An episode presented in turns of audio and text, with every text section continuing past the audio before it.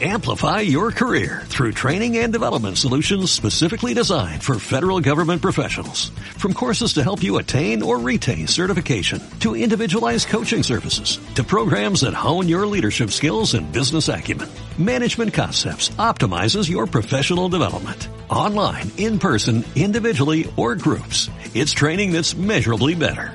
Learn more at managementconcepts.com. That's managementconcepts.com.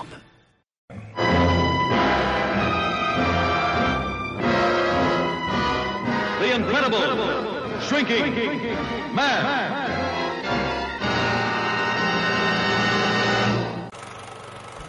Cine, cine, cine, cine.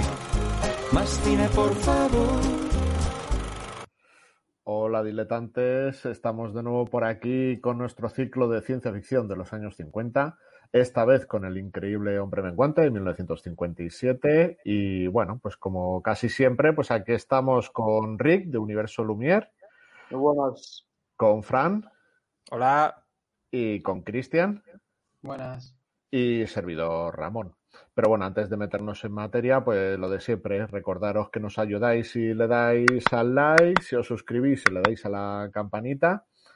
Y también si queréis estar al día de las cosas que vamos haciendo, pues en más cine-podcast en Twitter, en diletantes.es, que también es nuestra web. Y en podcast, pues prácticamente en todos. Ahí nos podéis encontrar en iBooks, Spotify, Google Podcast, Apple Podcast, en fin, en todas partes. Si tenéis dudas, en las descripciones eh, tenéis enlace de todo también. Y bueno, nos metemos en faena. El increíble hombre menguante. Esta la ha elegido Cristian. ¿Por qué has elegido el increíble eh, hombre menguante? Sí, ya le hemos dado la vuelta al ruedo. Hemos vuelto aquí. Eh, bueno, elegir, elegir, la elegí por su final. Y si tenemos que empezar hablando de esta película, habrá que empezar hablando de, de su director, de Jack Arnold, que fue un recurrente de la ciencia ficción de, de la época. La verdad que tampoco es que sea un hombre que yo tenga en un pedestal de una carrera un tanto irregular, se puede decir, para no ser más incisivo. Pero bueno, que tiene grandes títulos, que todo el mundo recuerda Tarántula, por ejemplo, un título que a mí me encanta, que, bueno, como amante de la ciencia ficción, es, es la serie que hizo en ya casi los 80, creo que era, ¿no, Ramos? 78, 79, de la de Buck Rogers en el siglo 25. Sí. Pues una serie de televisión de ciencia ficción, ¿qué quieres? De esas que te, que te, que te llenan la cabeza de ideas y expanden tu, tu imaginación. Pero en general tiene mucho, mucho truñito y mucha cosa por ahí un poco olvidable. Pero era un hombre muy meticuloso, como se demuestra en esta película, con, muy trabajador. Esta película fue titánica y, y básicamente vamos a empezar a hablar de la película en tanto en cuanto eh, trata el tema de la mini, miniaturización. Miniaturización, bien. eh, habría que hacer dos apuntes. Si sabéis más, me los decís en esta etapa del vídeo. Eh, The Bride of Frankenstein, la novia de Frankenstein, en el 35, ya aparecía miniaturización. Cuando, aquel, cuando se ven los botes con las, con las personas dentro y tal, que, que, se hizo con la misma técnica o similar, con la, con la tela negra, o como se llamara en aquella época, bueno, con el fondo negro ese. Y, y luego tenemos Doctor, eh, Doctor Cíclope, se llamaría en español, Doctor Cíclops del 40, donde también se usó la miniaturización, pero digamos que esta fue la tercera cuarta película máximo, ya estamos hablando del 57, donde se usaban estas técnicas tan revolucionarias para, la, imagino yo, para el espectador de la época, porque los medios eran totalmente rudimentarios. Pero bueno, eso lo analizaremos a fondo luego ya durante, durante el programa. Para analizar la película, yo creo que la voy a estructurar en cuatro ideas. Una idea secundaria, una idea recurrente de nuestro programa de los 50 es la amenaza atómica, pero en esta película la dejo como idea secundaria. Idea secundaria porque es básicamente, aunque sea la causa de, los problemas de nuestro protagonista, queda en un segundísimo plano en la película porque su condición viene dada por una supuesta nube eh, radioactiva o algo así. Nadie llega a aclarar mucho, eh, pero no es el tema de la película. Aparece de soslayo como una preocupación porque refleja la preocupación de la época, pero no es la trama principal, ni es eh, la pelea principal, ni es el tema de la película. Las, para mí las tres grandes ideas de la película son, primero, un tema que prácticamente he estado por ahí leyendo algún análisis y nadie trata, que es la historia de amor. A mí me encanta. Me encanta cómo la historia de amor en esta película pone al límite lo que es el contrato matrimonial y sus obligaciones, porque es como decir, eh, esta duda se plantea mucho en el cine a veces, cuando uno tiene una esposa o un marido y queda en estado tetrapléjico o un estado vegetativo y la familia le inclina a que se disuelva esa unión. En este caso, nuestro protagonista tiene una duda existencial sobre si él sigue siendo un marido, si puede seguir siéndolo, si ella merece ser libre. Esa historia me encanta. Me encanta porque hay situaciones que el amor las puede y situaciones que quizá no las pueda. En este caso vemos que la historia, que, es, que el amor de ella es muy fuerte y que, y que sigue con él. La el segundo gran tema de la película para mí sería el cuestionamiento del ser humano como la especie dominante del planeta, que es absoluto, porque aquí no viajamos a otro planeta, pero al empequeñecerse es como si estuviéramos viendo ciencia ficción de viaje a otro planeta. Los mundos dentro del mismo mundo y cuando tu entorno se convierte en un peligro para ti y pasas de ser eh, depredador a ser presa. Es un tema básico de la película. Y el tercer tema, el que, el que le da más peso a la película, porque podría ser simplemente una, película de aventuras y ya está. Pero el, el, tema que te deja con quizá con más eh, acerca del que darle vueltas es el final de la película, cuando antes, digamos, de, eh, de, nuestro protagonista pasar a una existencia a un nivel atómico, a un nivel molecular, eh, se da cuenta, reflexiona y ve que el universo es un todo y se da la propia misma importancia como ser humano, que a veces duda que lo sea, pero bueno, se da la misma importancia a él mismo que a una araña, que a la hierba, que a un planeta, que al sol o que a lo más grande que exista. Y hace ese último razonamiento como que el típico eh, la, típica ley de la conservación de la energía, no nada se, se destruye ni se crea, todo se transforma porque somos todos un todo. Para mí, sobre esas tres patas importantes se basa un relato que cuenta con un guion solidísimo. Ahora empezaremos a hablar, no la quiero contar toda, sobre el autor de la novela es el guionista. Y bueno, en, en resumidas cuentas, para mí, obra maestra del género por la reflexión final. Vale, opinión, opiniones. Eh, Rick, por ejemplo, ¿qué te parece la película? Pues me parece una de las sombras cumbres de la ciencia ficción de, de los 50. Jack Arnold que algunos lo conoceréis también por, por la de la película de La mujer y el monstruo, ¿no? La criatura del pantano y la secuela. Y como decías, Tarántula también, que es, es un poco juega también con ese, esa escala, ¿no? Y, y bueno, esta película realmente se puede desmenuzar por varios niveles. Primero, por lo que viene a ser a nivel eh, personal de Scott Carey, del, del protagonista, ver su viaje, su descenso, digamos, su pérdida, digamos, de la, de la humanidad que él siente, es, un poco en, ese aspecto, yo lo veo como un reverso, la cara B de lo que vimos en La Mosca de Cronenberg, ¿no? Un poco cómo, cómo va perdiendo su propia cordura, va abusando también psicológicamente de su mujer, ¿no? no siempre está eh, mm, lleno de odio, siempre gritando, siempre de mala leche. Y, luego también está eh, a nivel más existencial, se podría decir, es eh, qué papel juega el humano realmente en el, en el universo. Y ese final, aparte de ser un final que es muy ambiguo, porque realmente no es ni bueno ni malo, es un final eh, más filosófico, más, más intelectual que otra cosa, que realmente narrativo, eh, pero además de eso, deja en el espectador un pozo de, de que le queda mucho después de ver la película. Y eso es lo que yo creo que distingue muchas veces buena ciencia ficción de mala ciencia ficción. ¿no? La buena ciencia ficción es la que después de verla estás, estás pensándola, la quieres volver a ver para encontrar más detalles, para encontrar más significados. Y esta es esa clase de película porque va muy bien de ritmo, es decir, es una película muy cortita, en la que todo, todo está muy bien encajado. El, el, viaje, digamos, de, de, menguante del protagonista a luego realmente ese, ese, esa lucha por la supervivencia, ¿no? Con la, con la tarántula, que luego pues va cobrando mucho más significado que una mera lucha entre hombre y animal, ¿no? Porque al final eh, se, se, entiende todo como, como, como dos, dos animales que están luchando por sobrevivir, ¿no? no ni la tarántula es más que, que el protagonista, ni el protagonista es más que la tarántula. Y, y, luego al final, realmente lo. Yo creo que es el final perfecto, creo que la novela también.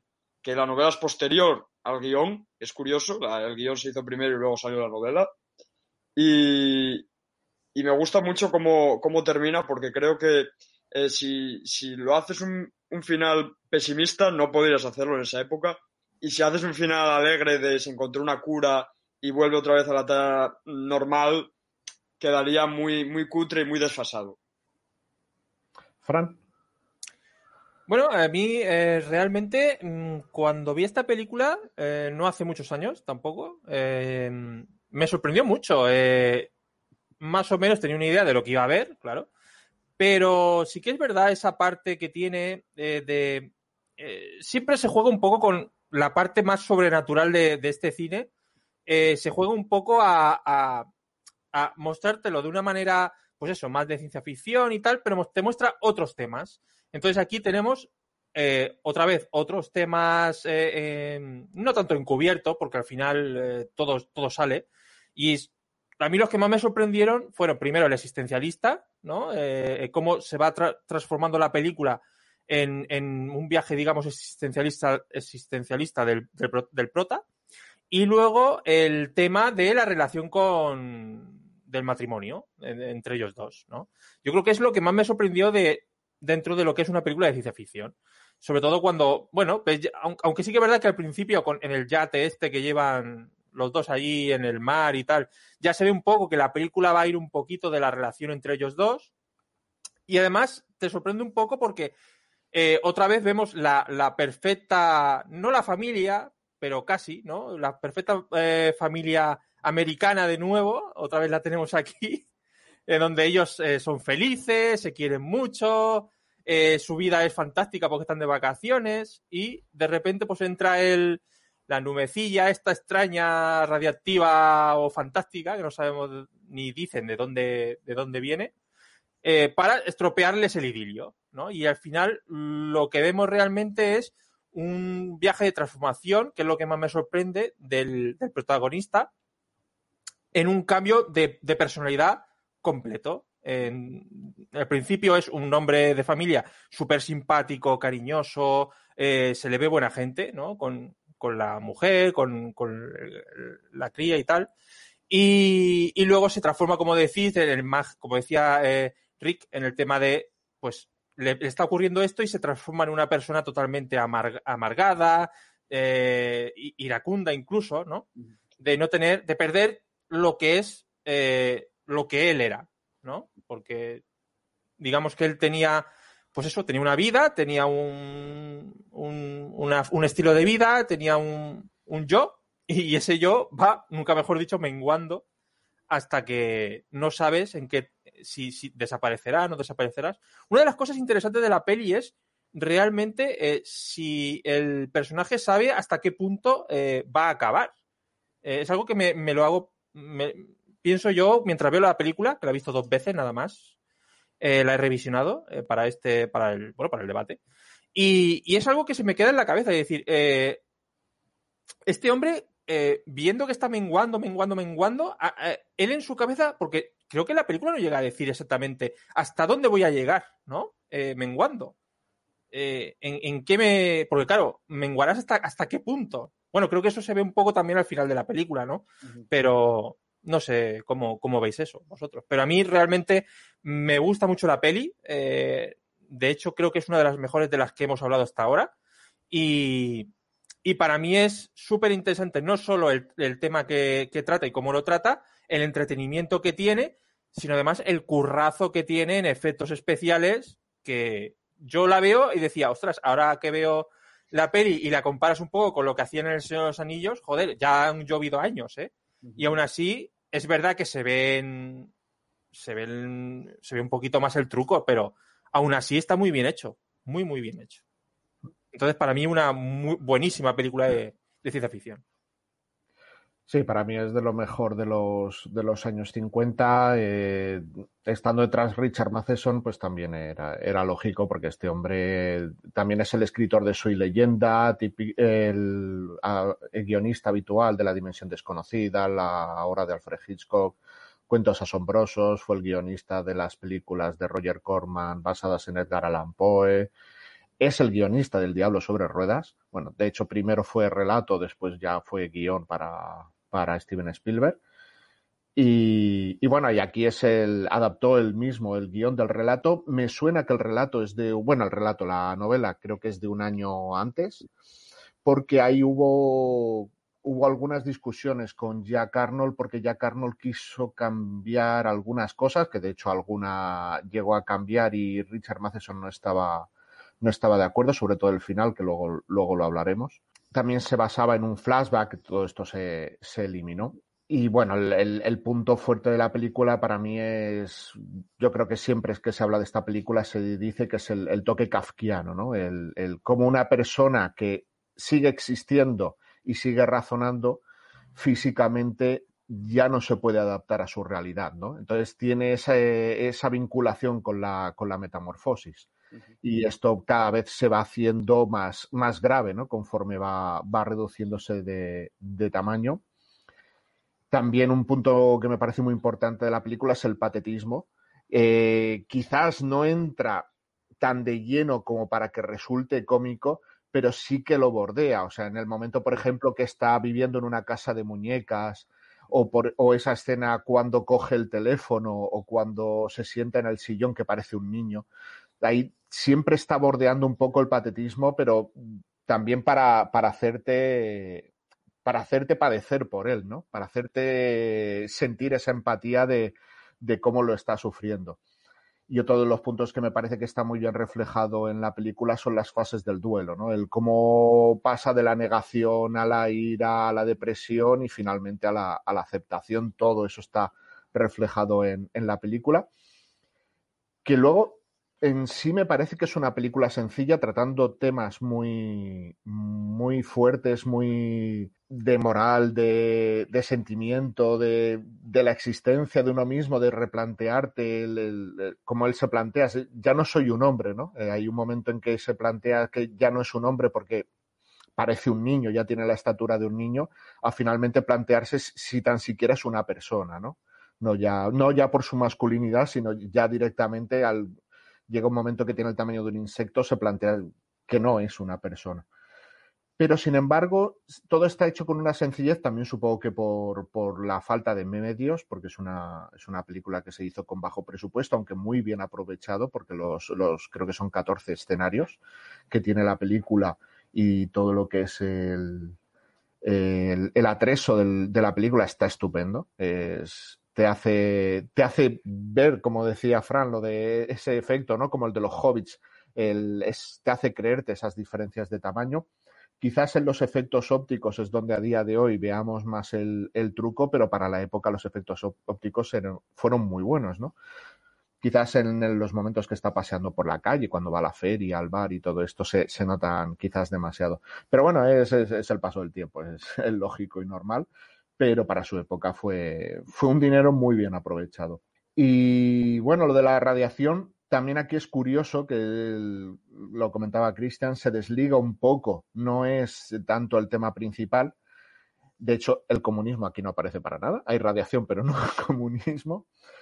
Y es realmente una, un, un, punto de partida que luego realmente da igual, ¿no? Luego al final es, es su situación personal, es su, es su drama lo, lo importante de, de, la película. Quizás incluso el inicio es la parte más, entre comillas, cutre o más simplona de toda la película, porque llega a la nube, están en el yate, típica, típico sueño americano con la chica y todos felices, y de repente le cae una especie de purpurina Es purpurina total, ¿eh? Purpurina total. Y ay, ¿qué me ha pasado? Y luego ya eh, la camisa y el, los pantalones y bueno. Es más una nube que nunca, nunca se sabe de dónde viene, ¿no? Es una nube radiactiva que iba por ahí. Sí.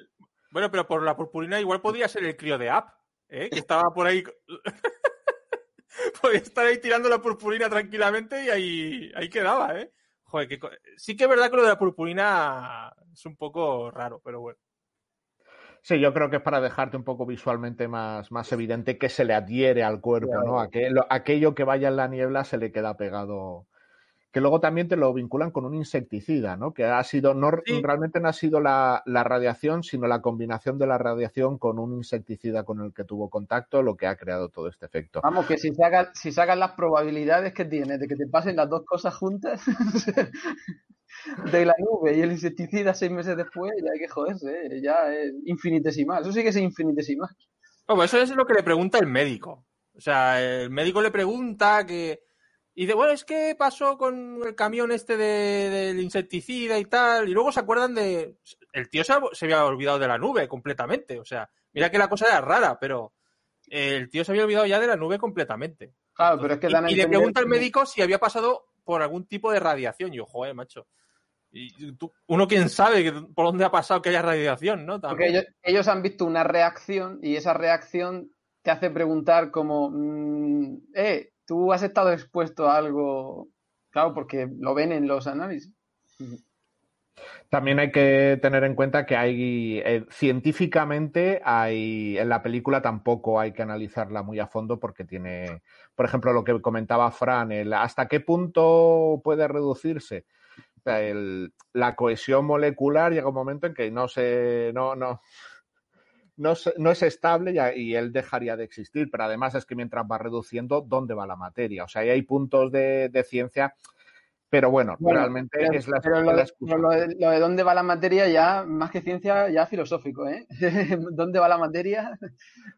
El punto, Sí, de, vista, el punto de vista de la, de la película, yo creo que querían hacer un final, no sé cómo decir, esperanzador, es que no sé cómo definir el propio final. Es como, yo lo entiendo, como eh, todos formamos parte de lo mismo. Sí, Sí, es que es- de hecho hay ahí en el final un, un punto religioso que a Maceson no le, no le gustó nada, él, él no lo tenía en, el, en su relato. Y, y fue, fue imposición de, de Jack Arnold, si no recuerdo mal, creo que no, no fue el productor, fue el propio director, que a él, a él no le hizo demasiada, demasiada gracia. Su final era, era más angustioso, eh, no era tan, no, no quedaba tan en paz él, él consigo mismo. Bueno, es que si en aquella época haces una, un final en el que un final ateo, un final completamente eh, pesimista, depresivo y que, que, que hay cabida para ello en la película, claramente. Pero si lo haces realmente los productores se, se tirarían de los pelos de la cabeza, dirían, pero ¿qué está pasando? La gente nos va, nos va, nos va a despedazar la película, la crítica. Porque claro, en aquella época las creencias eran, y, y yo creo que ya lo hicieron bastante bien porque no Sí. metieron mucho tema de, eh, bomba, de peligro nuclear, de comunismo, es quizás de todas las películas o de, de este, de este género en los años 50, es de las que menos critican también a los científicos, ¿no? Porque en muchas otras películas se retratan a, lo- a lo- a los científicos como, como locos, ¿no? Como, como unos, unos absolutos eh, em, megalómanos ¿no? que tienen mm, una ambición desmedida y que harán lo que sea para lograr sus fines. Y aquí realmente la parte en la que aparecen científicos están ayudando. Eh, en la parte del inicio, haciendo todas estas pruebas, que parece un poco el exorcista esto, porque están haciendo ahí que si ahora resonancia, que si ahora radiografía, que si ahora esto, lo otro. Pero todo lo que hacen es para bu- buscar una, una cura que al final encuentran y que no, y que no funciona del todo, ¿no? Que es una parte muy interesante porque te esperanza un poco y luego te da otra vez el giro que, que bueno, es lógico. Y al final, yo creo que hicieron un test screening con este final, ¿no? Y, y- porque lo he estado leyendo antes y la gente, la reacción, creo que fue en Nueva York antes del estreno, y la gente, o sea, con el final actual, y la gente salía del cine, pero es normal también, es que en la época, eh, horrorizada, así como diciendo, esto es... eh, todo el mundo pensaba que se iba a arreglar la situación. Todo el mundo pensaba que se iba a arreglar la situación. O sea, desde nuestra perspectiva, quizás sea un final un tanto eh, matizado, pero para ellos, para ellos en aquella época fue un final absolutamente devastador. Porque todo Sí, el mundo pensaba lo típico, que iban a volver a, a su estatura y ya está, y fin. Se acaba el dándole por muerto, que de hecho a mitad de la película ya le dan por muerto. Todo lo que es de mitad al final de la película es la lucha por la supervivencia en, en- el sótano, ¿no? Eh, contra la araña y demás. Y reduciéndose hasta lo, como dice él, ¿no? Hasta lo infinitesimal. Seguirá reduciéndose y reduciéndose y reduciéndose. Ya de hecho ni tiene hambre, ya no. Como te lo va deshumanizando, ¿no? Un poco. A mí, a mí me gustaría hablar un poco de esa primera parte de la película con los médicos y, y, cómo él eh, va perdiendo, eh, como yo lo veo realmente como si eh, fuera una enfermedad normal y corriente. Es decir, podría tener un cáncer, podría tener mm, cualquier tipo de enfermedad, enfermedad normal de, esos tiempos, porque realmente hacen todo lo que, lo que tienen que hacer, ¿no? Le hacen las pruebas, va al médico, tiene la, mm, preocupación típica del que no sabe qué le pasa porque está perdiendo peso, ¿no? Porque, es decir, pues estoy perdiendo peso porque tengo algún tipo de enfermedad, tengo alguna cosa.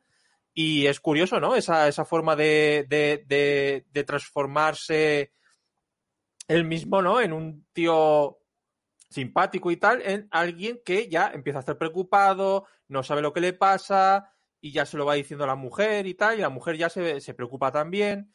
Y es eh, esa, esa, jugar con, la ropa, me parece muy, muy curioso, ¿no? Como juegan con, con la ropa. Ahora me pongo esta ropa, se me, me, está, me está muy ancha, habrás perdido peso, no sé qué. Eso me parece muy, muy curioso y realmente si tú ves la película en ese contexto dices, esto parece un, un drama, no sé, de enfermedades y tal, hasta que cambia el, el, el chip.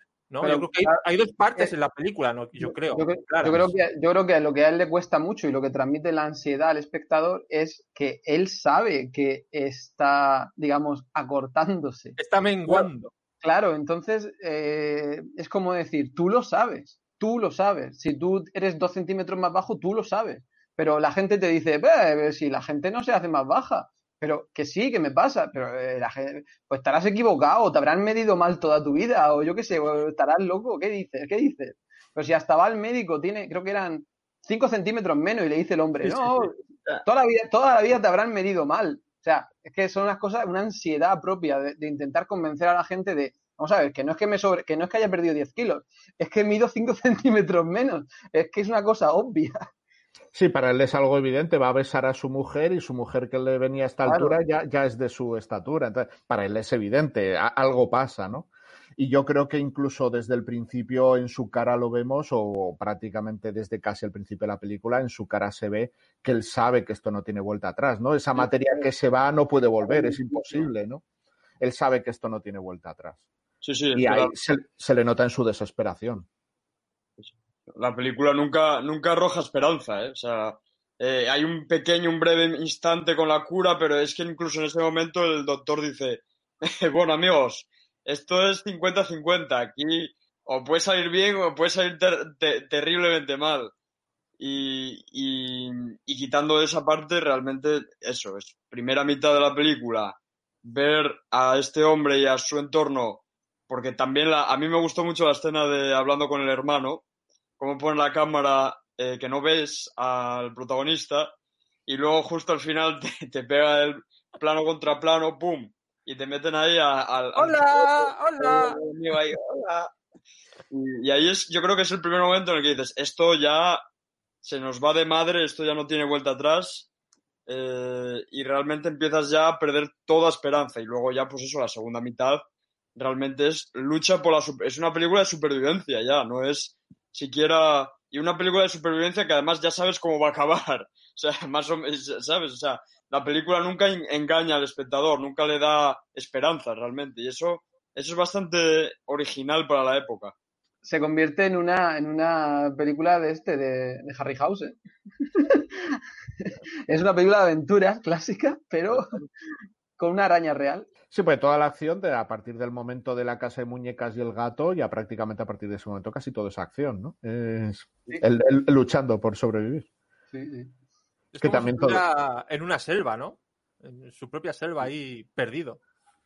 y también la, la, la, astucia ¿no? que él tiene para crearse sus herramientas, para poder sobrevivir, conseguir el alimento. Eh, algo tan simple como una caja para él ya es casi como escalar una montaña, ¿no? Es, es algo que ya es, es, es peligroso y, y, su vida va, va en ello. Es un concepto absolutamente atractivo porque es, es nuestra realidad, pero no es nuestra realidad. Es, es, es un mundo dentro de un mundo, dentro de un mundo, es un concepto porque a mí me parecía eso, a mí me parecía, digo, vale, en esta película no hay viaje a otro planeta, pero esto es otro planeta. Esto, esto de luchar con la, con la araña gigante y saltar, saltar el agujero de la caja, esto, tu mundo se desmorona por completo. Todo es un peligro alrededor tuyo.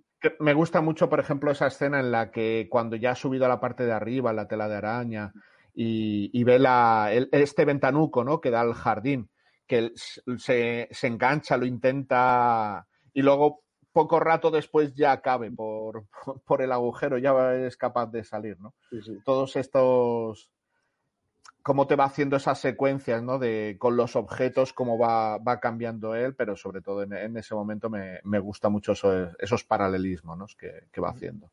Sí, empieza, empieza entrando por la puerta de casa y termina saliendo por la, por la rejilla de ahí de, de una alcantarilla ahí de, del sótano. Es, eh, es bastante, bastante trágico pero, pero es que, de nuevo, volvemos al final, que es que el final, eh, aún siendo trágico, eh, da lugar a, una, hay una paz, el protagonista es como si tuviera una paz ya, como si hubiera asumido lo que es, y ya se hubiera desprendido de todo el miedo y toda la frustración y la ira que tenía durante mm, toda la película, y ya acepta que es algo distinto, y, y me gusta mucho cuando dice, lo más pequeño y lo más grande se encuentra, ¿no? Es como, es, es algo existencial como diciendo, lo, incluso siendo enano y siendo minúsculo, importo, tengo una importancia dentro de este, este cosmos, ¿no? Y luego, pues, eh, eso yo creo que le da un toque de, de, de esperanza dentro de, de, que, de la desesperanza, ¿no? Si, si se me entiende. Es un poco, es, es, es, está muy bien logrado el punto de, del guion, incluso si a lo mejor el autor estuvo eh, un poco jodido con el tema de que incluyeran a Dios y tal, pero, pero yo creo que, que funciona bien en la película. Sí, yo creo que la aceptación, el, todo ese momento de lo que es el, el, de la aceptación está muy bien. Quizás lo de Dios me sobra un poquillo, pero vamos, todo lo para hacer toda esa fase de los toda esa, esa fases de, del duelo, vamos, es la forma perfecta de cerrarlo, ¿no? Al final la aceptación es, es, la única salida, es que no te queda otra, es, que es lo que hay. En tu estado no hay vuelta atrás. Yo creo que hay, eh, hay que, es interesante hablar de toda esa parte central de, eh, de cuando, bueno, él se hace famoso, ¿no? Él se hace famoso y, y sí que es verdad que está un poquito ahí cogido con calzador, ¿no? El tema del circo. De, precisamente se encuentra ahí en el restaurante con, con la chica esta también enana, ¿no? Que, que... Y monísima. Sí, muy guapa. Claro. Ay, qué guapa. Y las, las chicas, las enanas también son sí, sí, sí. Y es curioso, ¿no? Como también aquí también se hace un poco la, la crítica al, al, al, al, amarillismo, ¿no? De, de los medios, de, de cómo eh, eh, quieren verle, quieren ver la atracción de circo, ¿sí? Nunca, eh, digamos que es así, ¿no? Que, eh, la gente quiere ver al, al, al, al ser extraño, ¿no? Que, que, no es igual que ellos ya. Y él ya, por eso también un poco la, en parte esa frustración y esa rabia que tiene él de haberse convertido en algo diferente a los demás, ¿no? Y, y que lo vean como, pues eso, como una eh, atracción, ¿no? Una atracción que la gente tiene curiosidad por ver, ¿no? Como si se hubiera convertido en una, en un espectáculo. Y sobre todo, y sobre todo en ese caso, la diferencia de que él se ha convertido. Ella había nacido y es donde, re, donde, donde reside toda la frustración, porque ella le dice, claro, tú lo has perdido, tú eras, tú eras gigante y ahora eres enano, lo has perdido. Claro, pero ella claro. dice, yo como, como siempre he sido así, pues yo estoy acostumbrada. Y claro. podemos, podemos disfrutar de la vida así, pero claro, él lo ha perdido todo. O sea, me gusta ahí cómo, cómo, juega el paralelismo del circo que tiene montado fuera de su casa a luego cuando sale y se encuentra el, el espectáculo de freaks de la, de la feria, ¿no? Entonces ahí el paralelismo, lo, lo que, la que tiene montada en su casa con los medios, los niños esperando a ver si le ven y tal, es lo mismo. O sea, están esperando a ver un, un freak, ¿no? Un, un, fenómeno de la naturaleza. Sí, sí, sí. Sí, a mí esa, como... esa parte central quizás, sobre todo la, la, escena de la chica, quizás me... No es que me sobrara, pero me pareció un poco, bueno, porque es un poco forzado lo que comentas, porque chica rubita, monísima, y dices, joder, es que aquí el hombre, el tío se vuelve eh, minúsculo y en cero coma encuentra ya a una chica preciosa, ¿no? Que, que, le encanta, ¿no? Y es un poco como muy, muy Hollywood, muy, muy bonito y tal, pero, pero luego eh, la película sigue otra vez machaconamente diciéndote que no, que no, que no te pongas, que no hay solución a esto, ¿no? La escena en la que llega y dice, pero si antes era más alto que tú, tú mismo me lo dijiste, y ahora soy un poco más, más pequeño y ahí ya se le va, se le va completamente ya. Esa, esa escena es decisiva porque es como cuando tú crees que él ha encontrado un poco de esperanza y dices, mira, bueno, aquí como mucho lo que pasará será que dejará a su mujer y se irá con esta. Claro, claro. Pero no, dices, madre mía, y sigue, y sigue. Y entonces se da cuenta él, dice, madre mía, ya no puedo ser ni, digamos, un enano normal. ¿Dónde iré ahora? Madre mía. Es, es, y todo eso es eh, frustración y ansiedad que crea en el espectador de una manera mmm, de verdad. Es una película que te atrapa, te atrapa. Es, es, es cómo funciona la película, que cómo puede una, un relato o una novela, que yo en este caso no la he leído, atrapar tanto, atrapar tanto, llegar a la raíz de, de la misma existencia humana y retorcerla y retorcerla y hacerte replanteártelo todo. Es, es, un, es un pavor que sientes. Aunque la, aunque la escena esté un poquito ahí eh, la, la, situación esté un poco metida ahí con calzador, sí que es verdad que funciona muy bien. Eh, funciona muy bien porque al final te muestra un poco, sirve para, para ver otro, otro punto de vista, ¿no? De, de una persona que está en ese, en ese nivel, porque al final eh, la cosa va bajando hasta un nivel imposible. Pero eh, lo que pasa es que él llega al nivel de otras personas, ¿no? En, cuanto a lo de menguar. Entonces, creo que está muy bien mostrar ese, ese pararse, digamos, pararse en esa, en esa disminución en, ese, en esa forma de menguar y, y, ver cómo otras personas que son bajitas y tienen ese, ese un poco los prejuicios que tiene la gente sobre esas personas en esos tiempos, más en los 50 que ahora, eh, que se vea eso también en la película. Yo creo que eso es verdad que está un poquito ahí, ah, metido ahí un poquito con eh, ahí en el guion, pero bueno, eh, creo que lo que es el desarrollo de, de, de, toda esa, esa trama a mí me gusta mucho. Me gusta, me gusta esa escena porque me recuerda mucho al Señor de los Anillos también, ahí cuando están sentados en el, en el restaurante ese, con la mesa gigante, la taza de café gigante. Es, un, es curioso, ¿no? Claro, eh, lo, lo, que es cierto es que no tiene, por ejemplo, ahora que hablamos de Freaks, no tiene el tono de la película Freaks, o sea, no tiene el tono ese eh, de verdad real, realista, entre comillas, no sé cómo decirlo, de que, bueno, normalmente es gente que tiene alguna desfiguración o no, es, no entran a degüello al tema, pero al director le sirve cojonudamente porque es uno de sus dos o tres picos en la película que hay, no hay más, de esperanza y todos los picos de esperanza los aprovecha para darte estocadas. Claro. Y estocada va, y estocada va, y un pico de esperanza y ¡pua! O sea, a él le funciona genial. Otra cosa es que el tema no se trate, digamos, desde un punto de vista absolutamente realista. Bueno, quizá no. Está un sí, poquito más suavizado, sí. Sí. Un poquito. Sí, quizás eh, puede chocar lo de que sea un personaje que entra y sale, pero claro, es, es, justo su, su, cometido, ¿no? Entrar y salir para darte la esperanza y, tirártela por los suelos y pisotearla. Porque en el momento en que se da cuenta que ya es más bajo que ella, ella desaparece. Él sale corriendo, dice, no, esto, esto no tiene ningún, ningún viso de solución y nada, fuera. Es un elemento, es un, recurso para, para, para hundirte, para retorcerte más. Y, y, hablando del final, ¿alguien, ¿alguien leyó la novela para, para comparar un poco lo que. Porque, porque realmente yo, con ese final, me cuesta ver otro. Quitando esos pequeños matices de los que hablamos, me cuesta ver.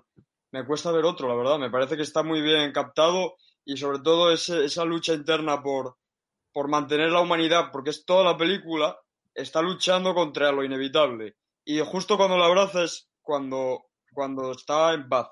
Y realmente el final un poco te deja, a mí por lo menos me dio a entender casi como que va a formar parte, eh, está en ese proceso de atomización, claro, en el claro. que va a formar parte del propio universo, del propio cosmos, y va a ser como una partícula, ¿no? De aire.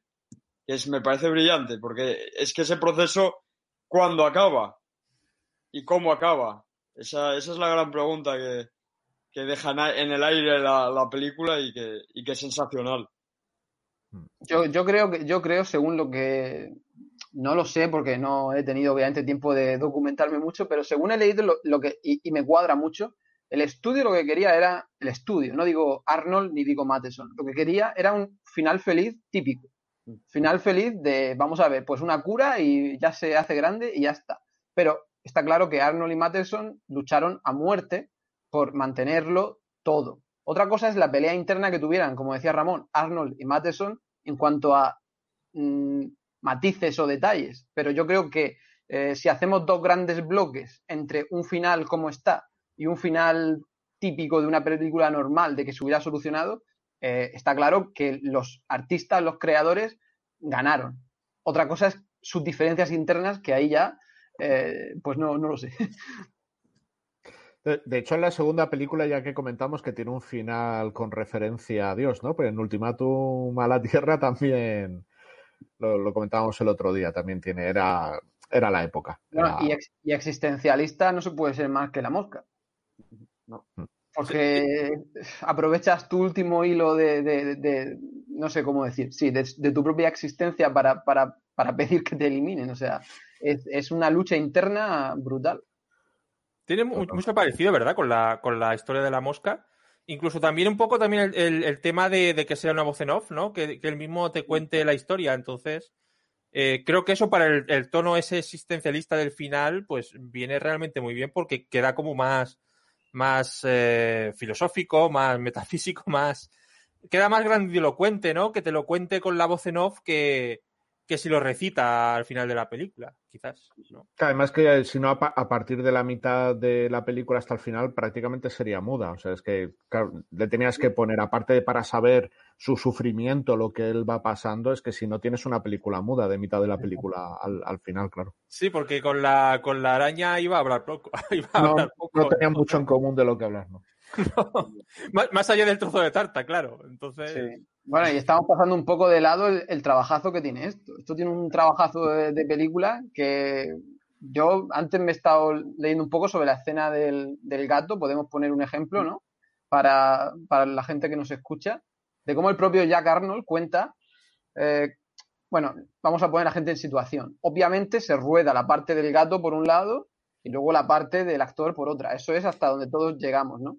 Pero tú dices, ¿y cómo lo sincronizamos? ¿Cómo lo sincronizamos sin, sin ordenadores y sin, y sin eh, no sé, cómo decir, sin, sin, sin nada? Porque sin no había pantalla, nada. Sin pantallas verdes. Claro, sin nada. Entonces el hombre dice que lo hicieron con un metrónomo. O sea, el, el hombre, eh, por ejemplo, grabó toda la escena del gato, que lo cuenta todo, cómo lo hicieron con un entrenador, no sé cómo se llamará entrenador de gatos, porque un gato no se puede entrenar, pero bueno, un, un responsable de gatos eh, 40 gatos se llevó allí y 60 arañas para ir probando a ver, a ver el que le hacía caso, digo yo. Y, cuenta cómo, por ejemplo, se llevaba la comida y se la echaba dentro de la casa de muñecas. Luego, el propio Arnold ¿eh? lo cuenta cómo llevaba el gato a la casa, lo llevaba allí para que oliera la comida. Luego lo alejaba de la casa. Y claro, para que el gato fuera a buscar la comida. Entonces él decía, yo quiero que sea como si de verdad estuviera buscando algo dentro de la casa. Y en este caso no era la persona, pero era la comida. Por eso de verdad pudo grabar esos planos tan, tan donde se ve el gato que realmente quiere algo. Claro, quería comida, pero realmente quiere entrar en esa casa, quiere buscar una rendija, quiere cuando la separa de la, pared. Todo eso es algo absolutamente eh, de instinto del animal. Y se consiguió con cosas muy simples, pero para mí funciona de una manera increíble. Entonces lo que hizo es, tienes toda la secuencia del gato rodada, o, la secuencia de la araña o cualquier secuencia. Y entonces coges un metrónomo y empiezas a, no sé con qué ritmo, bueno, no soy tampoco músico, me acuerdo del metrónomo de haberlo usado dos veces en mi vida. Entonces empiezas a contar números como 1, 2, 3, 4, 5, 6, no sé si eso siempre tiene el mismo ritmo o un ritmo diferente. Y entonces con esos números, cuando te toca rodar la parte del actor, le dices al actor que el actor rodaba dice, estábamos eh, el actor y yo solos en el set y no había nada más. Dice, o sea, este hombre tenían que haberle dado un Oscar porque no trabajó con nada. Solo estaba yo allí cantándole números como si fuera la, la lotería. Y entonces el actor sabía que, por ejemplo, en el número 4 tenía que agacharse. En el número 8 tenía que correr de una esquina a otra esquina. Dice, y así es como lo hacíamos. Yo iba cantándole números del 1 al 20, por ejemplo, 1, 2, 3, 4, imagino que más lento. Y, y- cuando él oía un número en el que tenía que hacer una acción, la hacía. Ya está. Es un método sencillo, un metrónomo es una cosa ultra sencilla y, y no hace falta esa gran complejidad que tenemos hoy para, para, porque fíjate lo bien coordinado que está todo al milímetro en la película. Pero es súper chocante. Con un simple metrónomo y contando números, se grabó la película. Es verdad que con mucho trabajo y supongo que repitiendo muchas veces, pero es increíble como el uso de recursos, cuando de verdad te pones a pensar y no dejas todo en manos de, de los ordenadores, te puede hacer la vida más sencilla. Simple, pero, pero efectivo. De hecho, como curiosidad, ahora que decías lo de sincronizar con ordenador, si tú grababas una escena con una cámara y luego tenías que repetir porque tenías que hacer algo, o sea, te- tenías que hacer esas superposiciones, hasta el 88 no se pudo, no se pudo hacer controlado por ordenador. O sea, tú tenías que hacer esa, esa imagen estática, tú tenías que dejar la cámara estática, que grabase uno y luego que grabase el otro y la cámara no se pudiera mover del sitio. El poder hacer todo eso con travelings, movimientos de cámara y demás, no se hizo hasta el 88 con Inseparables de Cronenberg, porque Cronenberg se empeñó en que no podía tener la cámara estática, tenía que mover la cámara. Entonces ahí, como si recordáis, como sale Jeremy Irons por partida doble, que hace de dos gemelos, él no quería en todas, porque es- es- son montones, es casi toda la película ellos dos. Dices que me toca hacer una película entera con la cámara, con la cámara estática. Dices, esto sería un aburrimiento total. Y se empeñó en, en conseguir, le hicieron un, un control de movimiento de cámara controlado por ordenador. O sea, hasta el 88 no se consiguió eso. Yo recuerdo la, la- los, mm, estas escenas donde tienes que eh, mirar. Bueno, esto era muy típico de los años 80, 90, ¿vale? Hace 20 y pico años. Donde incluso ahí, a día de hoy, incluso en alguna película se ve cómo realmente tienes que. El, el actor tiene que mirar hacia algo que no existe realmente en ese momento. Y ves que, la, que, que el rostro no mira exactamente a donde está esa, esa, esa- ese animal, esa otra persona, o, ¿sabes? Como en el caso del gato, o la mujer hablándole a él, ¿vale? En esas, esa, y, y realmente yo veo la película y realmente siempre está mirando donde tiene que mirar. Es, es, es curioso. Incluso eh, siempre pongo el ejemplo de Señor de los Anillos, eh, que es el más reciente, yo creo que todo el mundo habrá visto. Hay incluso escenas en El Señor de los Anillos, ¿cuánto? Eh, ¿60 años después? Más o menos, sí, 50 años después, más o menos.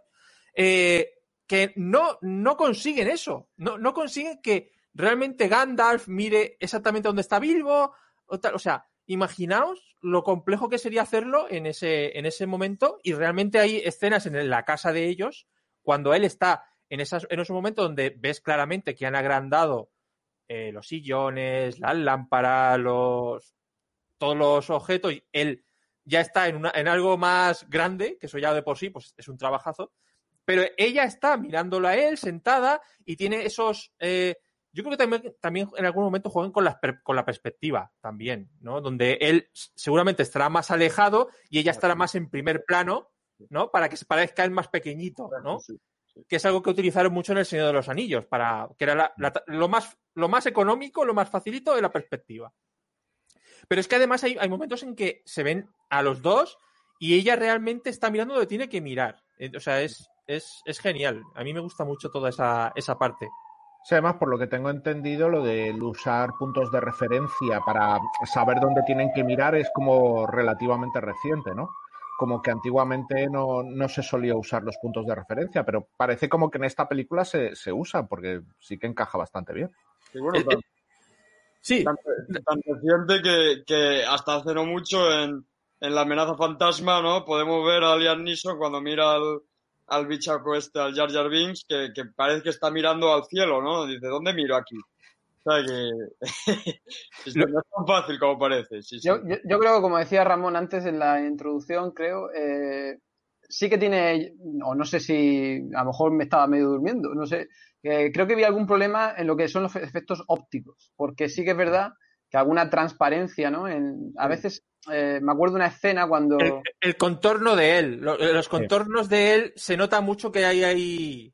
Y a Sí, veces se, llega- se llegaba a ver como transparencia como en los pantalones o en las mangas de, de las Sí. camisas. Pero Sí, cuando- está en el sótano, en la puerta Sí, del sótano. en el sótano, Los, en el los sótano. pantalones están transparentados, sí, los, los pantalones. También hay al- alguna diferencia de iluminación, ¿no? De que una parte, el fondo está más iluminado que él, por ejemplo, cuando va a entrar al, al bar donde luego conoce a la chica, si no recuerdo mal, una parte está más oscura, una parte está más clara, o sea, hay esos Sí. fallos de iluminación. Yo, Pero- una, una técnica que he intentado leer algo, pero claro, es que es, es complejo el tema. He intentado leer sobre los 40, que en Doctor Cíclope y en esta creo que también se usó.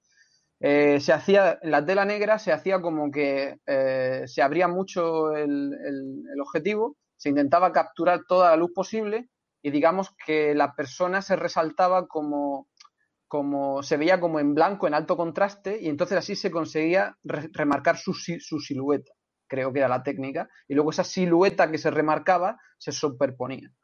El Photoshop de la época. Sí, sí, la silueta, básicamente la silueta sobre, sobre el negro. Luce, Pero claro. Todo esto explicado con mil términos técnicos que ya, que ya se me van.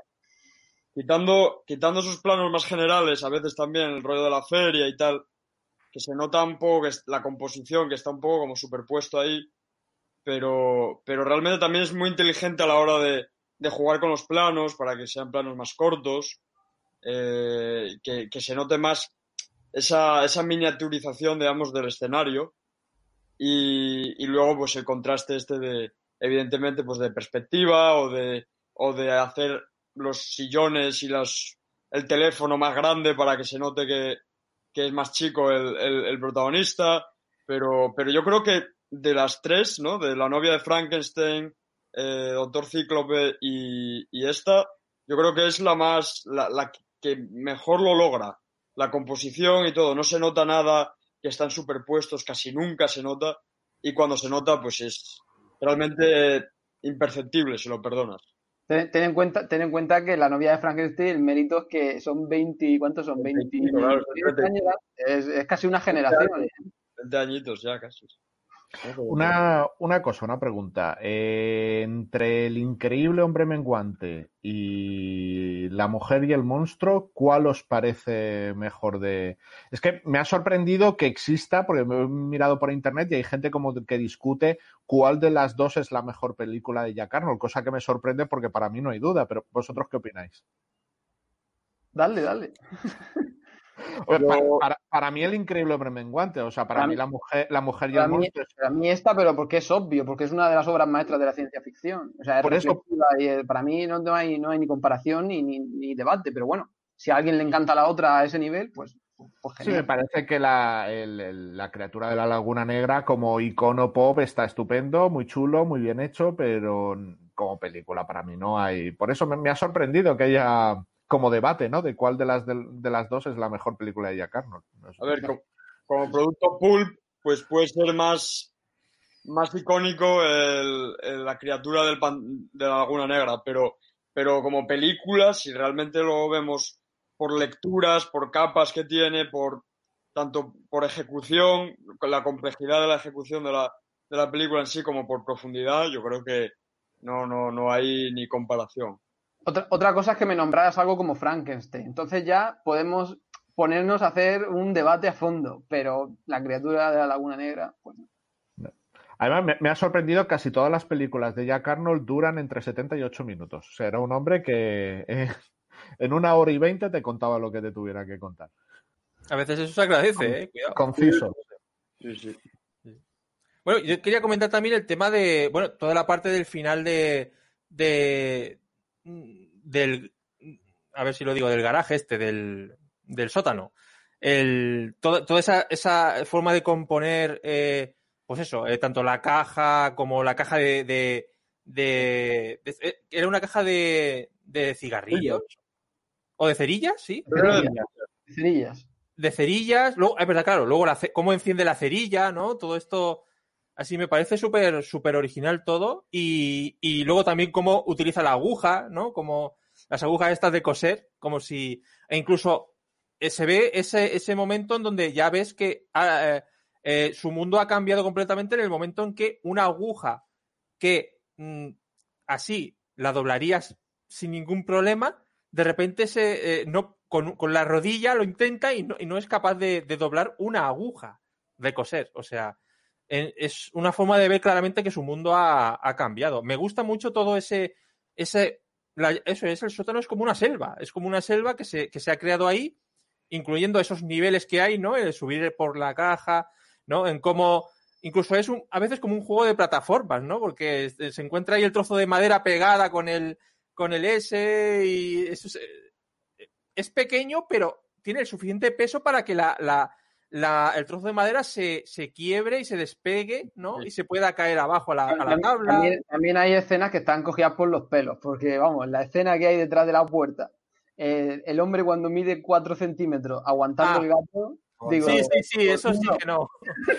no. Te da un zarpazo que te tira. No, no, y que la, y que la puerta yo creo que llega, es, en ese momento yo creo que no puede mantener la puerta abierta. Es, visual, Hace, visualmente es potente, eh, pero... Pero pesa demasiado esa puerta, no la puedes Claro. mover. No la puedes es mover. esa, esa puerta no se puede mover ya, con, ese, con esa masa que tiene él. Es imposible. Sí, toda esa parte tiene, tiene ese toque de aventura, de supervivencia, eso, como decías, como si fuera la selva, ¿no? Tien- Sí que tiene ese toque de esas típicas películas de tiene que doblar la aguja para hacerse un gancho, para poder escalar el... Bueno, me, me gusta mucho el efecto de la cerilla porque parece ser como que es una cerilla, de, pero, pero a ese tamaño, porque cuando la rasca se enciende como si fuera fósforo de verdad. O sea que imagino Claro. que en la, en la cabeza a la cerilla realmente le pusieron fósforo y la hicieron de ese tamaño. Entonces, todos esos trucos de, de, de atrezo me parece, me parecen el, geniales. el nivel, el nivel de preparación, yo antes también leía que para las gotas de agua había... ¿lo has Muy leído? chulo, ¿eh? Había, había buscado preservativos Sí, sí. Para, re- para rellenarlos de agua, creo que 60 o 70. Dice, porque yo cuando era pequeño se los quitaba a mi padre y no sabía lo que era y me iba y los llenaba de agua. Digo, pues eso vamos a usar. ¿Qué Vale. dices? claro, da, da el Sí, sí, sí. efecto de, de, de, de, de esfera, ¿no? Como de la gota que cae. Sí, sí, sí.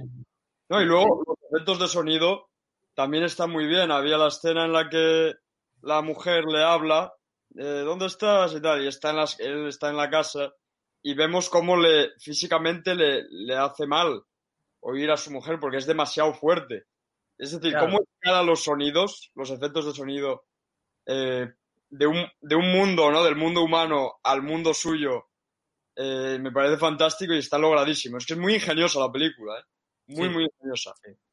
O cuando él está debajo de las escaleras del sótano con el agua hasta el cuello que intenta hablar con ellos, también ese efecto de como que su voz está... es- no, no que es diminuta, pero como que sí que está muy atenuada a lo lejos, que hasta el agua le, le tapa la... Sí, supongo que para la época hacer todos esos efectos de, de sonido tenían que ser complicados. Sí. Sí, porque no recurre a lo fácil, que sería poner una voz de pito. No le pone voz de pito. Es su Hmm. voz. Eso es lo complicado, porque cualquiera dice, bueno, lo haces diminuto, ¿cuántas películas hay, no? Que se te queda una voz súper súper fina y súper, bueno, no ani- aniñada, sino incluso menos. Pero no, aquí tiene su voz, solo que su voz no da más de sí. No da, Sí. sientes como no da más de sí. Y eso aún le añade más, más eso, más frustración y ansiedad. Sí, la mosca sí que usaban el efecto ese de socorro, sí, Sí. el- el- la api- apitufada, sí. Eh, digo, sí, hace mucho que no lo he visto en algún sitio. Sí, sí. Bueno, pues si queréis le damos carpetazo, si queréis eh, dar una, un- una idea final, una conclusión.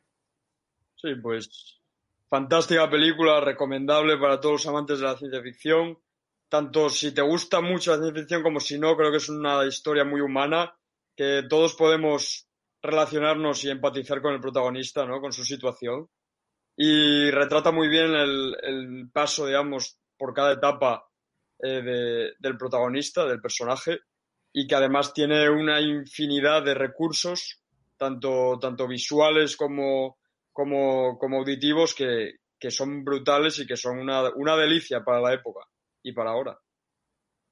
Sí, para mí es una película súper trabajada, súper original, súper entretenida también y que juega a, a muchos niveles. Entonces, yo creo que cuando se ve una película que realmente está currada, eh, la disfrutas mucho más y, y al final acabas contento cuando, cuando terminas de verla. Entonces, para mí, súper entretenida y recomendable para la gente que quiera no solo ver una buena historia, sino además eh, disfrutar con un momento incluso de aventuras o de o, para pensar con el con su final, que es, es muy fuerte también. Pues nada, un poco que añadir. Mientras la estás viendo funciona todo y cuando termina sigues pensando en ella. Nada más que pedirle a una, a una cinta. En lo técnico, estupenda, para la época una maravilla, como con tan poco presupuesto montaron esos escenarios, es, eh, todos eso, todo, todo ese atreso que hemos estado comentando, me parece fantástico, me parece algo que es muy disfrutable, pero luego aparte todo lo que es el tema de- del existencialismo, del duelo, el, el drama que está, que está pasando él, es, como decías, te deja pozo. O sea, acaba la película y sigues dándole vueltas hasta dónde llegará ese hombre en su descenso a lo, a lo infinitesimal. Fantástica. Pues nada, creo, creo que este, este debate está menguando, ¿eh? está, está menguando ya, está, está acabando, ¿no? Se está acabando y creo que nos vamos a desintegrar ahora mismo con el universo. Desaparecemos, desaparecemos hasta la próxima semana. Volveremos con otra con otra gran peli de, de ciencia ficción de los años 50. Así que nos vemos. Hasta luego. Hasta luego. Cine, cine, cine, cine. Más cine, por favor. Amplify your career through training and development solutions specifically designed for federal government professionals. From courses to help you attain or retain certification, to individualized coaching services, to programs that hone your leadership skills and business acumen, Management Concepts optimizes your professional development. Online, in person, individually, or groups, it's training that's measurably better. Learn more at managementconcepts.com. That's managementconcepts.com.